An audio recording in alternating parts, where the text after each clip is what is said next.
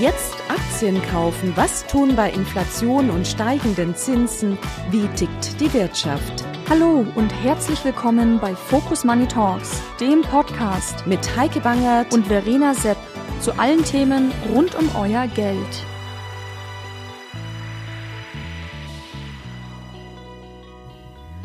Hallo und herzlich willkommen bei Focus Money Talks. Ich bin Heike Bangert und spreche heute mit Gunther Kramert. Diese Woche besteht unser Talk aus Dividenden, Dividendenaktien und einem Dividendenfonds, dem DK Dividendenstrategie. Und weil das nicht ohne die Entwicklung an den Aktienmärkten geht und schon gar nicht ohne die Zinsentwicklung, die Zinsen haben den Lieblingsaktien vieler Anleger in diesem Jahr ganz gehörig einen Strich durch die Rechnung gemacht, fangen wir direkt damit an.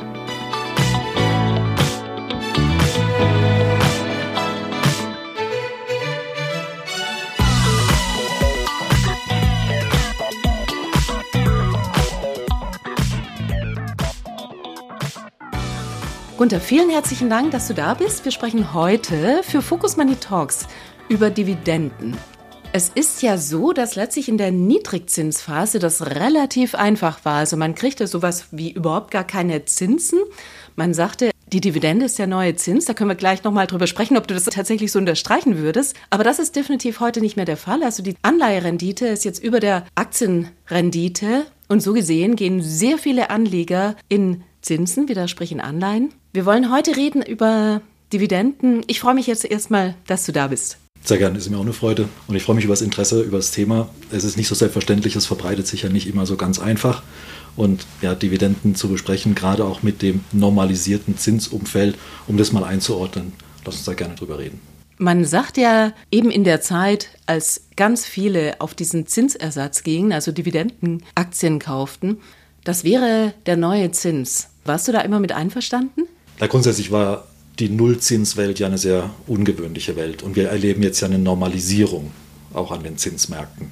Dieser Bewegungstrend hin dann zu Dividenden als Ersatz war ja schon quasi ein Ausweg, den man gesucht hat in der Welt, wo es keine Zinsen mehr gibt, aber eben ein sehr, sehr außergewöhnliches Umfeld. Jetzt in der Normalisierung der Zinswelt bleiben dennoch auch Dividendenwerte, wenn sie auch kurzfristig stärker in den Fokus gerückt sind, interessant, weil einfach die Wertschöpfung, die die Unternehmen, auch die Dividendenzahlen entsprechend kreieren und für ihre Eigentümer schaffen, das eigentliche attraktive Kriterium dafür ist. Also du würdest sagen, Dividenden sind jetzt nicht aus der Welt oder Dividendenaktien, das Interesse ist nicht verloren, sondern wir betrachten das jetzt tatsächlich in einer etwas normaleren Sichtweise. Genau, es hat sich einfach vom Umfeld her entsprechend normalisiert, sodass vielleicht der ganz direkte Fokus oder diese Exklusivität vielleicht sich etwas relativiert, aber grundsätzlich sind Dividendenaktien und die Dividenden unverändert gegen vorher oder auch während der Nullzinswelt natürlich attraktiv, weil damit auch einfach Wertschöpfung von Unternehmen für ihre Anleger entsprechend verknüpft ist und mit der Dividendencharakteristik auch als einem Attribut eher Wertschwankungen und damit Nervositätspotenzial zu reduzieren. Das eben in der Verbindung mit den Dividenden macht es ja für Anleger weiterhin unverändert attraktiv, da investiert zu sein. Genau, wir sprechen gleich darüber. Die Frage ist nur, hattest du das tatsächlich beobachtet, dass Anleger raus aus Dividendenaktien sind und rein in Anleihen? Also wir sehen da keine große Bewegung derzeit. Unser Fonds hat weiterhin sehr, sehr stetige Zuflüsse. Also unsere Wahrnehmung ist eher, dass grundsätzlich die Anleger das Konzept verstehen, grundsätzlich die längerfristige Perspektive auch und die Attraktivität von Dividendenaktien und den damit verkörperten Anlagechancen und auch der begrenzten Schwankungsintensität positiv wahrnehmen und da vielleicht eher längerfristige Perspektive haben, die aber total gesund ist und die wir auch begrüßen. Und also unsere Wahrnehmung ist eher, dass hier ein sehr, sehr positiv stetiges und stabiles Verhalten bei den Anlegern gegeben ist.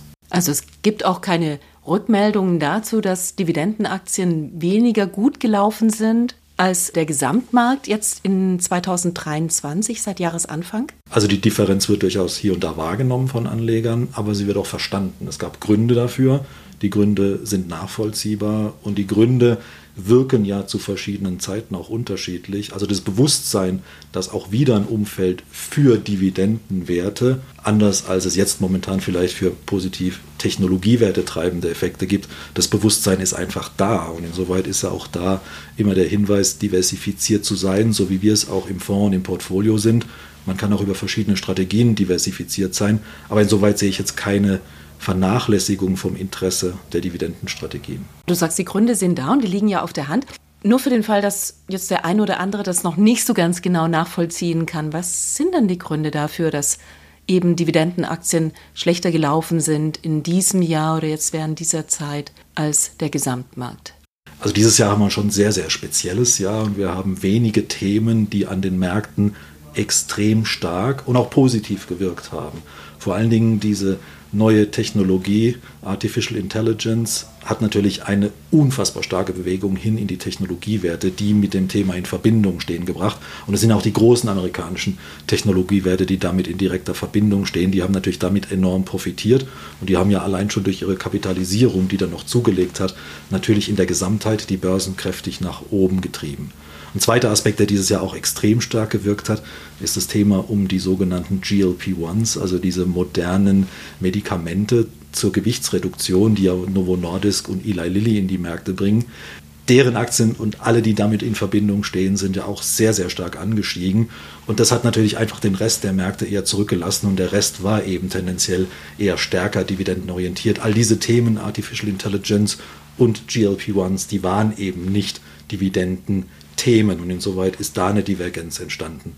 Dann müssen wir zugeben, natürlich, der höhere Zins, der hat natürlich auch Dividenden, Schwergewichte wie die Versorger und die Telekom-Werte betroffen einfach. Man muss es einfach äh, quasi als Alternative dann entgegenstellen. Da sind Anleger tendenziell vorsichtiger mit diesen Branchen umgegangen, als es vorher der Fall war.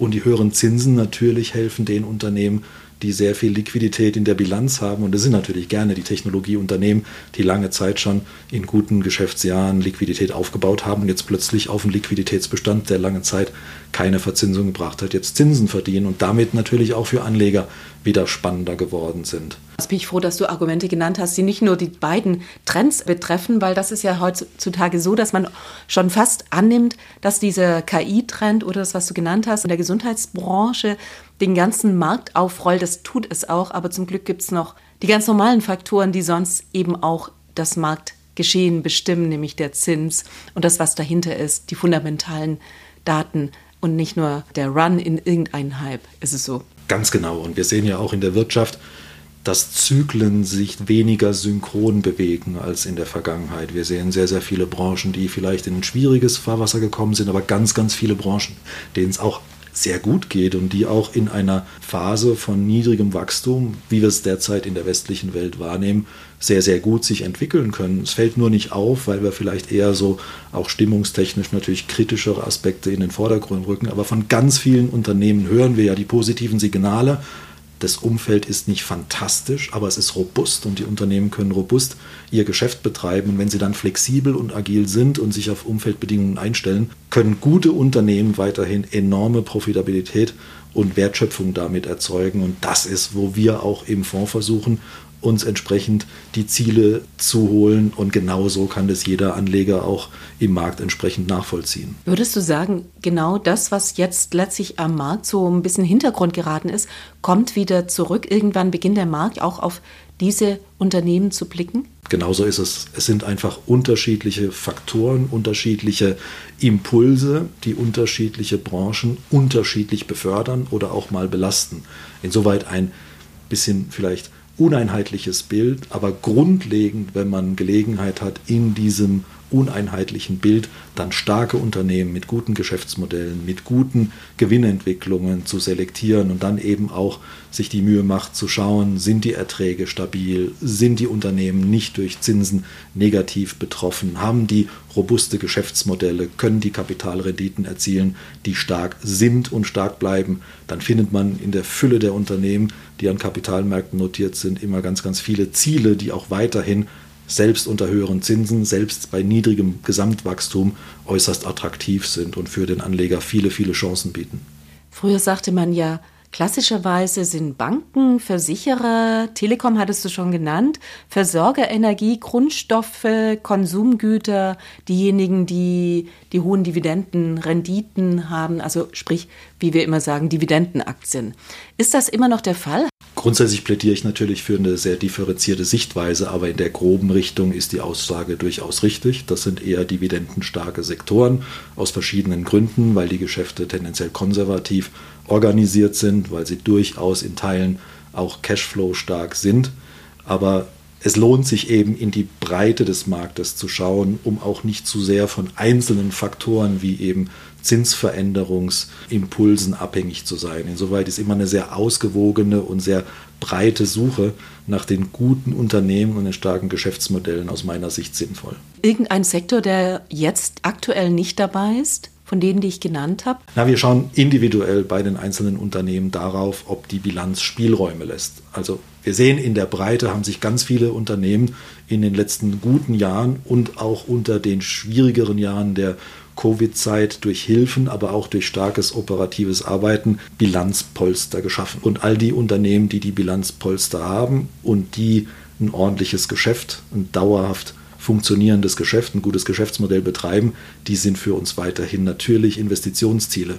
All die Unternehmen, wo wir eine etwas knappe Bilanz sehen oder wo einfach die Erträge doch etwas unter Druck stehen, entweder durch Zinsen oder durch Schwächen des Unternehmens oder durch die Schwächen der Industrie, da muss man einfach vorsichtig sein. Insoweit wir prüfen immer sehr genau, wie groß die finanziellen Spielräume sind und ob Reserven gegeben sind oder ob dann doch irgendwie die Profitabilität und meistens ausgehend von der Charakteristik des Geschäftsmodells Schwächen sichtbar sind und die vermeiden wir einfach. Wir konzentrieren uns dann auf starke Geschäftsmodelle, gute Unternehmen mit hoher Qualität, die finanziell Spielräume haben, wo wir auch genau schauen, ist Ertrag und freier Cashflow, der ja nachher im Wesentlichen für die Dividendenfähigkeit verantwortlich ist, ist, stimmt das überein? Ist das insgesamt konsistent? Und dann sind es für uns attraktive Ziele. Da, wo wir Zweifel haben, lassen wir dann tatsächlich eher Zurückhaltung walten. Wir klingen jetzt natürlich fürchterlich theoretisch, reden über irgendwas, wo wir gar keine Beispiele nennen, das machen wir jetzt gleich. Die Krise geht ja schon etwas länger, das heißt, die Finanzierungsbedingungen haben sich verschlechtert. Welche können es eigentlich immer ganz gut schultern? Also so ein Inflationsschub, was ja auch mit höheren Zinsen einhergeht, mit schlechteren Finanzierungsbedingungen. Welche sind das? Gib uns doch mal ein Beispiel oder vielleicht auch gerne zwei, drei, um zu sehen, wer ist solide aufgestellt. Und wer kann seine Dividenden bezahlen? Wir schauen da vor allen Dingen natürlich aufs Geschäftsmodell. Ist das Geschäftsmodell stabil? Das heißt, werden die Umsätze relativ stetig erwirtschaftet oder sind die Umsätze entsprechend durch zyklische Schwankungen anfällig? Da sind wir natürlich bei robusten Unternehmen, beispielsweise aus der Gesundheitsindustrie, relativ gut aufgestellt. Es sind sehr stark wiederkehrende Umsätze, die auch eine relativ hohe Profitabilität verkörpern. Die sind für uns dann besonders spannend. Also im Beispiel jetzt auch noch zusätzlich durch diese Übergewichtspräparate befördert ist eine Novo Nordisk so ein Beispiel, hat ein hervorragendes Produktportfolio, vor allen Dingen getrieben durch Insuline, was stetiges Wachstum, aber auch stetige Umsätze mit hoher Profitabilität mit sich bringt. Das Unternehmen hat kaum Verschuldung in der Bilanz, ist enorm erfolgreich mit den Produkten zukunftsfähig aufgestellt und so sehen wir ganz viele auch in der Gesundheitsindustrie, die da eben mit sehr stabilen Umsätzen mit Wachstumsmöglichkeiten, mit starker Bilanz, ohne große Verschuldung ja, alle Attribute mitbringen, um auch dauerhaft ja, die Mittel zu erwirtschaften, Dividenden zu zahlen und auch das eigene Wachstum zu finanzieren. Versicherer hast du auch im Portfolio relativ viel, wir hatten schon angesprochen. Zum Beispiel, welche? Da sind wir investiert bei beispielsweise Allianz und AXA, zwei sehr große Versicherer aus Europa, die sehr starke Geschäftsmodelle verkörpern, weil sie eine hohe Marktpräsenz haben, einen hohen Bekanntheitsgrad haben, also die Marke durchaus trägt, die Skaleneffekte sehen wir einfach sehr, sehr positiv. Es ist ein Skalengeschäft. Je mehr Versicherungsverträge bearbeitet werden, desto profitabler kann man diesen Versicherungsbestand dann entsprechend auch verwalten, weil man natürlich auch die besten Daten dann hat, um effizient und profitabel das Geschäft zu betreiben. Und wir sind auch mit beiden Managementteams da sehr, sehr zufrieden, dass sie dieses Geschäft enorm erfolgreich entwickeln. Einerseits eben gute Gewinnmargen erreichen, aber auch in ihrem Markt sehr aktiv sind, um das Wachstum aufrechtzuerhalten und Risiken sehr, sehr gut im Griff haben. Die Zukunftsfähigkeit ist damit gegeben, die relativ attraktiven, die attraktiven Dividendenrenditen die wir da wahrnehmen, bleiben da für uns auch in der Zukunft bestehen und deswegen sind sie für uns attraktive Investments. Ganz hochgewichtet ist ja Microsoft. Microsoft war ja ursprünglich mal ein Technologiewert, ist es ja immer noch, aber nichtsdestotrotz hat das einen Dividendencharakter, auch einen konservativen Charakter. Stimmt das? Ich würde es tatsächlich auch so sehen, ja. Das verbindet enormes Wachstumspotenzial und ein extrem erfolgreiches Produktportfolio. Wir alle leben ja so präsent mit Microsoft-Produkten. Ein Leben ohne Microsoft-Produkte gibt es für uns ja gar nicht. Und es generiert ja für Microsoft stetig Umsätze, die auch Microsoft aufgrund der sehr, sehr großen Skalierbarkeit sehr, sehr profitabel umsetzt, aber auch erfolgreich weiterentwickelt. Und es ist in der Lage, enorme Summen für Dividenden und auch in den USA ja üblich für Aktienrückkäufe aus den Gewinnen und den freien Cashflows auszuschütten, hat aber also neben diesem starken Ausschüttungscharakter eben auch Wachstumscharakteristik. Die Produkte sind innovativ, die sind zweckmäßig, haben eine enorm starke Funktionalität. Genau deswegen haben wir die ja auch auf dem Rechner. Und damit ist Microsoft enorm erfolgreich und zukunftsfähig aufgestellt und deswegen für uns auch die größte Position im Fonds. Von Nestle würde man das ja immer angenommen haben. Nestle ist auch im Fonds und ich sehe auch Procter Gamble.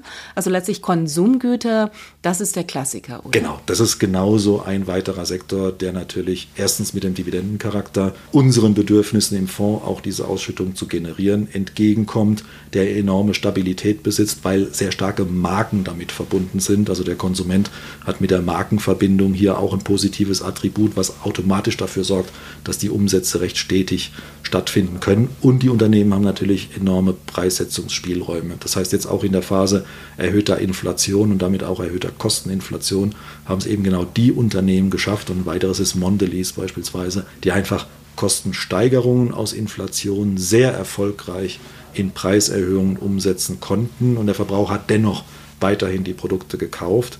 Und das hat den Unternehmen gutes Wachstum bei anhaltend stabiler Profitabilität verschafft und damit eben auch Spielräume für Dividenden und Investitionen in die Zukunft gegeben. Wird es auch der Fall sein, wenn jetzt eben die Preissetzung in diesem oder auch vielleicht im kommenden Jahr nicht mehr ganz so funktioniert, weil Verbraucher einfach nicht mehr bereit sind, noch mehr für einen super Joghurt zu bezahlen, der im Grunde genommen sich nicht so richtig unterscheidet von allen anderen, die es günstiger gibt? Das ist genau die entscheidende Frage momentan. Wie verhalten sich die Unternehmen und wie verhalten sich dann auch die Konsumenten, wenn wir jetzt in eine Normalisierung auch der Inflation übergehen? Also wir sind auch davon überzeugt, wir haben die Spitze der Inflationsbewegung gesehen und werden uns jetzt langsam in der Inflation nach unten entwickeln. Und natürlich heißt es auch für die Unternehmen, es sind natürlich die Spielräume der Preiserhöhungen zukünftig kleiner, als es noch vor kurzem der Fall war. Wir nehmen nur wahr, im Verhalten der Konsumenten, bis zu welchen Preissetzungspunkten der Konsum weiterhin gut funktioniert. Genau deswegen beobachten wir ja genau, wie die Komponente Preisveränderung und Volumensveränderung bei den Unternehmen sich gestaltet, um damit die Umsätze zu kreieren. Da ist das Bild überwiegend weiterhin positiv. Also obwohl man sieht, dass bei zu aggressiver Preiserhöhung hier und da Nachfragerückgänge zu sehen sind, genau an dem Aspekt unterscheiden sich dann eben auch die guten Geschäftsmodelle, die guten Marken von den eher schwächeren Marken, weil genau dort sieht man die Differenzierung. Die Unternehmen, die halt immer noch 5 bis 6 Prozent Preiserhöhung bei unveränderten Verkaufsvolumen und damit auch 5 bis 6 Prozent höhere Umsätze realisieren können, das sind die starken Marken, das sind die starken, durchaus auch gerne großen Unternehmen, wo dann andere Schwierigkeiten haben, wo die Nachfrage sehr, sehr viel vorsichtiger reagiert auf Preiserhöhungen und wo man dann sehr, sehr viel schneller auch einen Verkaufsvolumensrückgang registrieren muss. Und das ist natürlich dann eine schwierige Situation. Aber da heben sich Nestle, Procter Gamble und Mondelez derzeit sehr, sehr gut ab die haben Cash in der Bilanz und die können das da eben auch als Dividende dann wieder ausschütten. Aber eigentlich könnte man ja auch annehmen, investieren wäre noch attraktiver. Dann kann ich im Zweifel noch profitabler sein. Warum ist es nicht wirklich immer der Fall? Also grundsätzlich natürlich auch Spielräume für Investitionen einigermaßen begrenzt. Man muss erstmal die Marken entwickelt haben, man muss die Distribution organisiert haben, man muss das Gespür und den Wunsch der Kunden natürlich treffen. Und es lässt sich nicht willkürlich einfach vergrößern. Insoweit ist für uns genau der richtige Anspruch, dass die Unternehmen sehr genau planen und differenzieren, wie viel ist an Investitionen erforderlich, um das Geschäft auch weiterhin erfolgreich zu entwickeln und weiterhin wachsen zu lassen. Aber unser Anspruch ist eben auch darüber hinaus, muss das Unternehmen mit der Profitabilität und mit dem Cashflow in der Lage sein, auch die freien Mittel zu erwirtschaften, die dann als Ertrag und als Dividende ausschüttungsfähig sind. Und diese richtige Balance dazwischen, die macht eigentlich die wirklich starken Unternehmen aus. Wir sind überzeugt, das Signal der Dividende ist für die Investoren und für Aktionäre ein sehr starkes und wichtiges Signal. Und es zeigt auch, dass der Vorstand die Interessen der Anleger entsprechend signifikant berücksichtigt. Wer quasi das gar nicht in seine Kommunikation und seine Unternehmensstrategie einbaut, muss dann schon sehr, sehr gute Gründe haben, dass man nur auf Wachstum setzt. Aber die richtige Balance ist für uns hier genau das entscheidende Kriterium, damit es als Investment tatsächlich in Frage kommt. Und wir haben schon zu viele Unternehmen gesehen, die einfach mit ja, einer Vernachlässigung von Investitionen dann die Stärke des Geschäftsmodells gefährdet haben.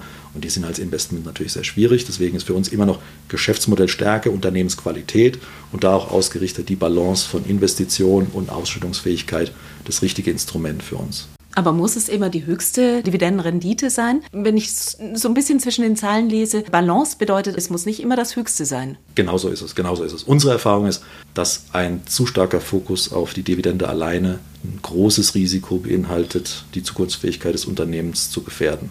War es nicht die Telekom, also die Deutsche Telekom, die zeitweise ein bisschen viel ausgeschüttet hat, wo man immer dachte, das geht es zu Lasten der Substanz? Wir schauen jetzt natürlich gerne in die Zukunft. Und wir machen die Rechnung bei der Deutschen Lass uns Telekom. kurz in die Vergangenheit gucken. Nichtsdestotrotz war es nicht so?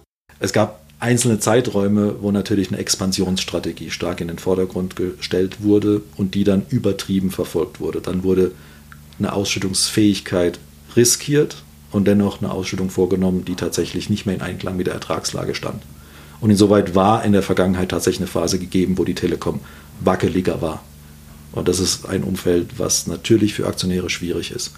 Das Gute ist einfach, das jetzige Management von der Deutschen Telekom hat es bereinigt, hat die richtigen strategischen Schritte unternommen, auch um die richtigen Quellen für Ertrag und Cashflow zu erschließen und es damit geschafft, die Balance für uns wieder in die richtige Richtung zu lenken. Und das ist auch nachhaltig, würdest du sagen? Also das ist eine Politik, die fortgeführt wird? So wie wir die Zahlen lesen und interpretieren, sehen wir es genauso. Ja, wir glauben, dass die Dividende sehr gut abgesichert ist aus dem laufenden Geschäft. Und die zwei großen laufenden Geschäfte sind das sehr erfolgreiche Deutschland- und Europa-Geschäft von der Deutschen Telekom und das amerikanische Geschäft von T-Mobile US, wo wir argumentieren, T-Mobile US ist heute wahrscheinlich der beste Telekom-Betreiber in den USA, der auch Cashflow und ertragsstark ist und über die Ausschüttung an die Mutter auch dort in der Gesamtkonzernbilanz eine ausgezeichnete Cashflow-Ausstattung gewährleistet. Und aus der heraus lässt sich aus unserer Rechnung die Dividende derzeit sehr komfortabel bestreiten. Wenn wir schon in den USA sind, dann lass uns auf den Dividendenadel gucken. Da spielt es ja noch eine viel, viel größere Rolle. Ganz offensichtlich, wenn man einmal so in diesem Ranking ist, dann darf man nie wieder raus, möglichst nicht. Also richtig ist, das ist natürlich schon wie eine kleine Adelung, wenn man in die Dividend Aristocrats quasi aufgenommen wird und eine vergleichbare Wann wird man aufgenommen? Es braucht eine relativ lange Historie von stetigem Dividendenwachstum, ohne Dividendenkürzungen, ohne Dividendenausfälle. Und wenn entsprechend langer Zeit Zeitraum dann gegeben ist, wird es quasi in dieser Form dann so qualifiziert. Mhm. Und dann muss man versuchen, über alle Krisen hinweg die Dividende möglichst konstant zu halten oder zu steigern. Auf der einen Seite ist es genau das Ziel und die Notwendigkeit, aber auf der anderen Seite ist es natürlich genau das Attribut von den richtig starken Unternehmen, von denen, die ein richtig gutes Geschäftsmodell haben, die eine starke Marktposition haben, dass sie genau das schaffen, die haben eben die dauerhafte Kraft und gute Profitabilität und Zukunftsfähigkeit, auch eben in der Zukunft zu wachsen. Die können kurzfristige Schwankungen im Geschäft relativ gut und relativ problemlos ausgleichen. Und das macht dann die Stärke eigentlich aus. Und das ist ja auch die Triebfeder, warum man dann diesen Korb quasi gebildet hat, um mehr die Stärke in den Vordergrund zu rücken, als eine Gefährdung, die da mit drin steckt. Richtig ist natürlich, es gibt immer mal Faktoren, die auch ein sehr starkes Geschäft und auch eine sehr, sehr erfolgreiche Firma der Vergangenheit in Probleme geraten lässt. Und ich erinnere gerade dran, gerade große Prozessrisiken in den USA, wo ja irgendwelche Produkte, die Risiken, Gesundheitsrisiken beispielsweise verkörpern und dann sehr, sehr hohe Schadenersatzforderungen mit sich bringen, die können so ein Unternehmen einfach mal gefährden. Wir haben hier ein großes Beispiel bei uns in Deutschland. Es gibt aber auch in den USA Beispiele dafür, wo historische Produkte in einem langen Zeitverzug dann zu großen Risiken und damit auch quasi einer Beendigung der starken Charakteristik für so ein Unternehmen als Dividenden-Aristocrat quasi mit sich gebracht haben. Also diese Veränderungsrisiken muss man immer im Kopf haben, die darf man nie ignorieren, deswegen lohnt sich ja auch entsprechend bei der Analyse des Geschäftsmodells und bei der Suche nach der Qualität entsprechend die Attribute und auch die Risiken mit zu untersuchen. Aber grundsätzlich steckt sehr, sehr viel Wert in der Suche nach solcher Stärke der Unternehmen, nach der Stabilität des Geschäftsmodells, dies zu analysieren. Und es ist dann quasi ja nur eine Folge, dass die Dividendenwachstumsgeschichte eine so erfolgreiche ist. Ein Unternehmen herausgepickt oder vielleicht auch gerne zwei. Was ist so das typischste aller Dividenden-Aristocrats aus den USA? Also für mich ist eine Procter Gamble und eine Mondelez ganz, ganz pragmatische und ganz, ganz deutliche äh, Beispiele für solche Unternehmen. Auch eine Procter Gamble hatte eine Krise in der Vergangenheit, aber hat es auch wegen der Stabilität in der Krise verstanden, Dividenden gut entsprechend zu zahlen und sich aus der Krise rauszuarbeiten. Und das spricht einfach für das Unternehmen, wie erfolgreich es geführt ist, wie erfolgreich es sich in den Märkten entsprechend etabliert hat. Und äh, ähnliches gilt für Mondelez. Die Marken im Portfolio, die kennen wir alle und die sind einfach so attraktiv, die sind vom Konsumenten so geschätzt, dass das Unternehmen damit über eine extrem starke, stabile Geschäftsbasis verfügt. Und das sind so die Beispiele, die, denke ich, da sehr spannend sind. Oder auch eine AbbVie möchte ich mal nennen. AbbVie hat mit Humira das global bislang in der Vergangenheit am stärksten verkaufte Medikament im Bestand. Klammer auf, es kommt ja aus der Historie von BASF, deren Tochter Knoll, aber hat das mit Abstand umsatzstärkste Medikament im Portfolio gehabt und auch heute noch mit, mit Botox ein sehr, sehr erfolgreiches Medikament bzw. Gesundheitsmittel im Portfolio und auch damit geschafft, einen sehr stetigen Dividendentrend zu verkörpern. Auch nur so ein Beispiel, wie die Etablierung und wie die Entwicklung von so einem Prozess und von so einer Dividendenstärke möglich ist.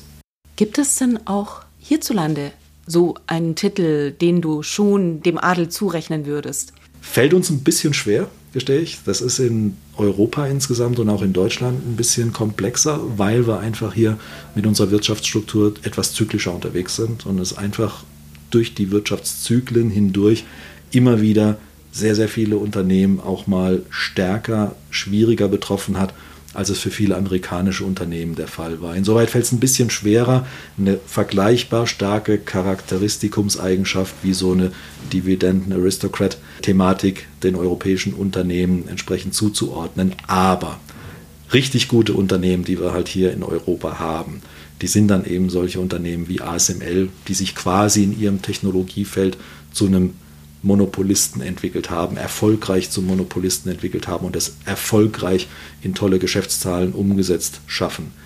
Eine Novo Nordisk, wie beschrieben, ist ein weiterer Titel in der Richtung. Eine LVMH ist so ein Unternehmen oder eine Richemont aus der Schweiz. Richemont, Luxusgüterhersteller, Uhren im Bestand, tolle Marken, über lange Fristen sehr, sehr erfolgreich entwickelt, mit ebenfalls starker Dividendenhistorie, einer unfassbar starken Bilanz. Das sind europäische Unternehmen, die vergleichbare Charakteristika tragen, wobei vielleicht die ganz lange Historie anders als in den USA nicht bei allen gegeben ist. Deswegen würde ich so ein klein wenig mit, sage ich mal, Abzügen versehen. Okay, und mit noch einem Abzug vielleicht ein deutsches auch? Also ich bin davon überzeugt, dass wir beispielsweise bei der Allianz eine sehr, sehr gute Entwicklung einfach sehen. Das Geschäft ist diversifiziert, nutzt Skaleneffekte sehr erfolgreich, ist enorm modern und effizient aufgestellt, hat für die Zukunft damit alle Attribute, eine gute Entwicklung zu nehmen auf seiner Seite. Und die letzten Jahre zeigen einfach, dass da die Entwicklung schon frühzeitig erkannt wurde und in den verschiedenen Märkten, die man entsprechend penetriert, auf allen Ebenen von Versicherungen und Kapitalanlagen sehr erfolgreich kultiviert hat. Das wächst in diese Richtung und am Ende eine starke Unternehmung wie SAP und Siemens, die in ihren Märkten SAP für Unternehmenssoftware oder Siemens in Fabrikautomation entscheidende Marktpositionen auch auf globaler Ebene. Das muss man eben da dazu sagen. Die haben auch auf globaler Ebene die entscheidend starken Marktpositionen. Das sind die Unternehmen, die genau in diese Richtung auch tendieren und diese Charakteristik in der Zukunft wahrscheinlich mit sich bringen werden. Gibt es denn vielleicht auch ein Manko von solchen Titeln oder solchen Aktien? Ich könnte mir vorstellen, dass gerade Qualität, Dividendenauszahlungen, stetige Entwicklung, dass das nicht ganz günstig ist.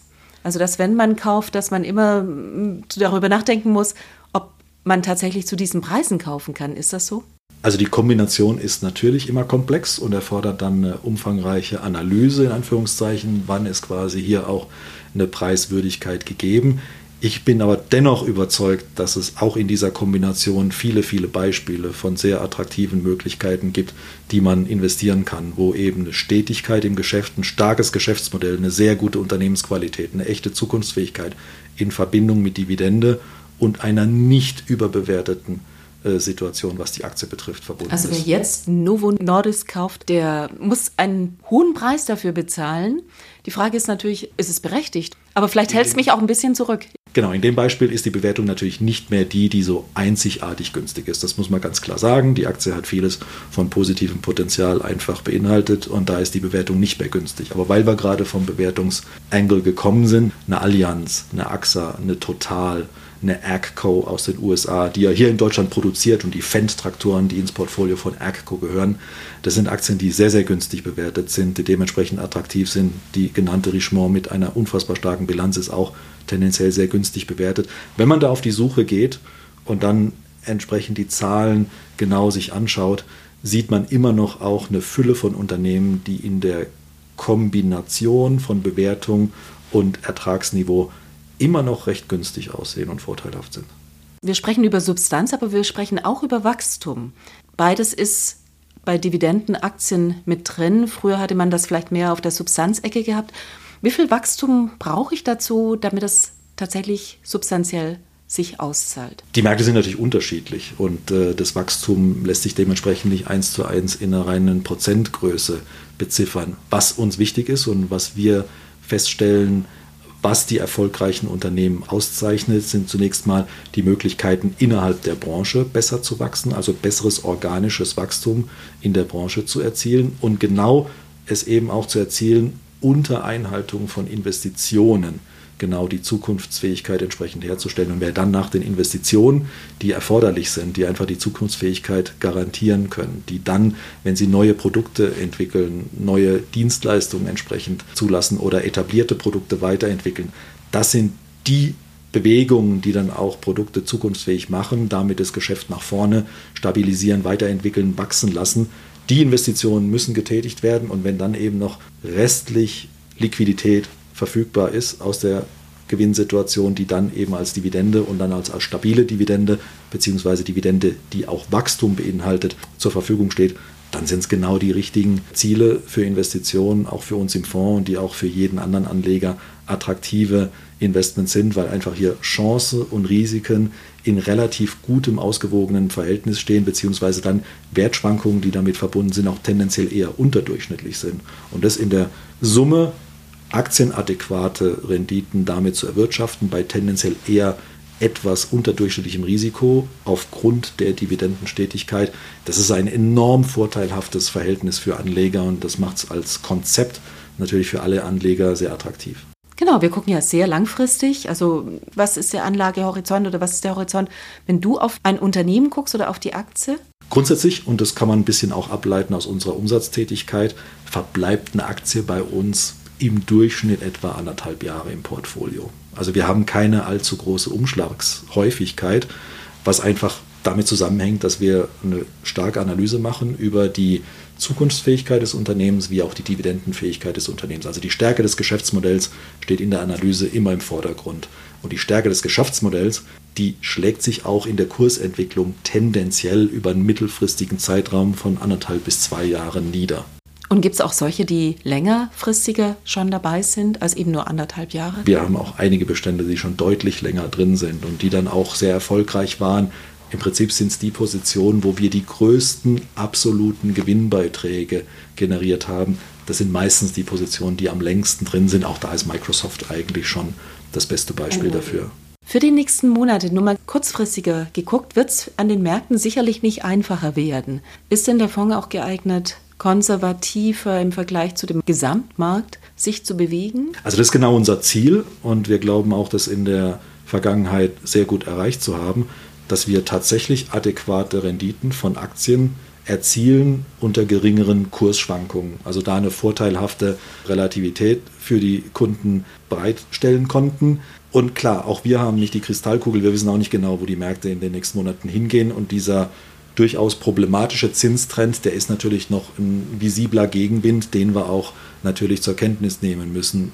Allerdings, wir laufen natürlich auch saisonal in eine eher gute Aktienphase hinein. Also die Monate November, Dezember, Januar, Februar, März sind ja eigentlich die Phasen, die auch an den globalen Märkten, wo wir ja global auch investiert sind, die tendenziell stärkeren Renditen Eigentlich schon, haben. wenn jetzt nicht alle kalte Füße hätten und aufgrund der geopolitischen Risiken, aber auch eben aufgrund dessen, dass die Zinsen weiter hoch sind und eben diese Zinssenkung möglicherweise jetzt nicht schon zu Weihnachten kommt, sondern erst im Sommer nächsten Jahres. Genau, das sind natürlich die Herausforderungen, die wir auch versuchen zu verstehen und zu analysieren. Die können wir auch nicht wegdiskutieren. Und also rechnest du noch mit einer Rallye zum Jahresende hin oder so ein bisschen Bewegung? Also im Grunde gehen wir von einer relativ schwankungsintensiven Seitwärts-Aufwärts-Bewegung aus, weil grundsätzlich die Wertschöpfung der Unternehmen in der Summe, die ist sehr positiv. Das ist ja auch vielleicht die wichtigste Erkenntnis in diesem Jahr, trotz der Krisen, die wir gesehen haben, die Unternehmensgewinne und damit auch die Ausschüttungsfähigkeiten haben sich trotz der Zinsentwicklung positiv entwickelt. Wir haben stetig eigentlich ein leichtes Gewinnwachstum der Unternehmen gesehen und das ist auch bei den Free Cashflows so der Fall gewesen, sodass eigentlich die Attribute, die dann auch Ausschüttungsfähigkeit, Investitionsfähigkeit manifestieren, gegeben sind. Genau, noch. Aber das Spannende kommt vielleicht, also dass möglicherweise die Rezession hierzulande haben wir schon. In Europa wird sie diskutiert, in den USA wird sie mal so und mal so diskutiert, aber es wird ein bisschen enger werden. Wird das vom Markt verdaut werden? Also genau das ist ja das Umfeld, was wir jetzt schon einige Zeit haben. Sehr, sehr niedriges Wachstum, immer mit der gewissen Angst, dass wir in eine Rezession fallen. Die ist auch natürlich möglich von einem Einfluss von außen lässt sich die nie komplett ausschließen. Aber wir haben jetzt auch sehr, sehr viele Branchen und Industrien, die schon eine gewisse Moderierung oder auch einen tatsächlichen Abschwung in ihrer Industrie wahrgenommen haben, von der natürlicherweise irgendwann, wenn der Boden in der Nachfrage erreicht ist, auch wieder einen Aufschwung entsprechend erwarten lassen. Ich mache mal ein Beispiel. Wir haben durch die Covid-Krise einen starken Verkauf von Computern gesehen.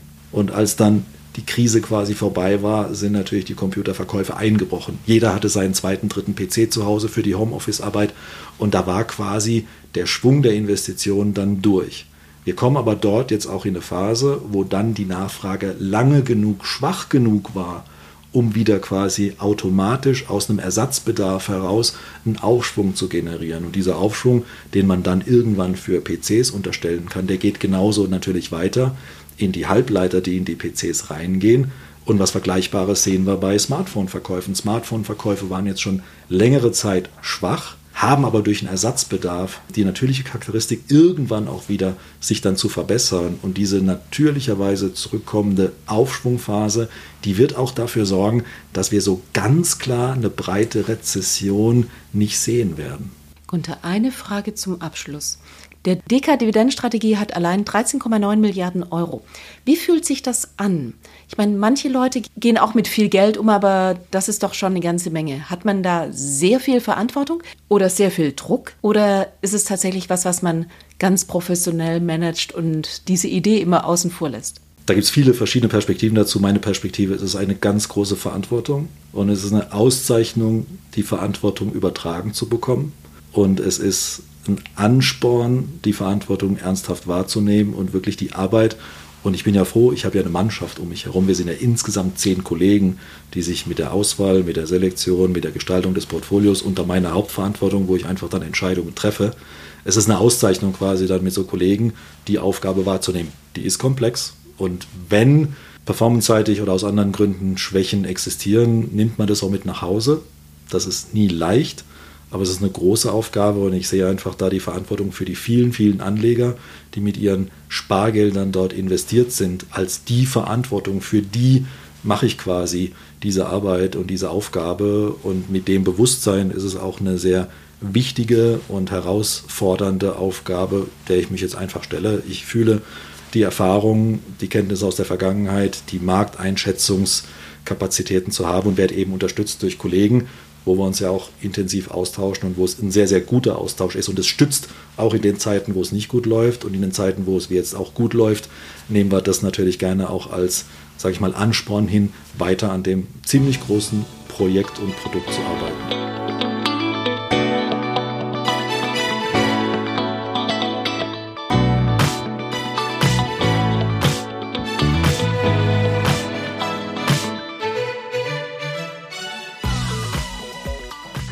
Also das klingt nach einer guten und soliden Strategie, bei der man langfristig nicht viel falsch machen kann.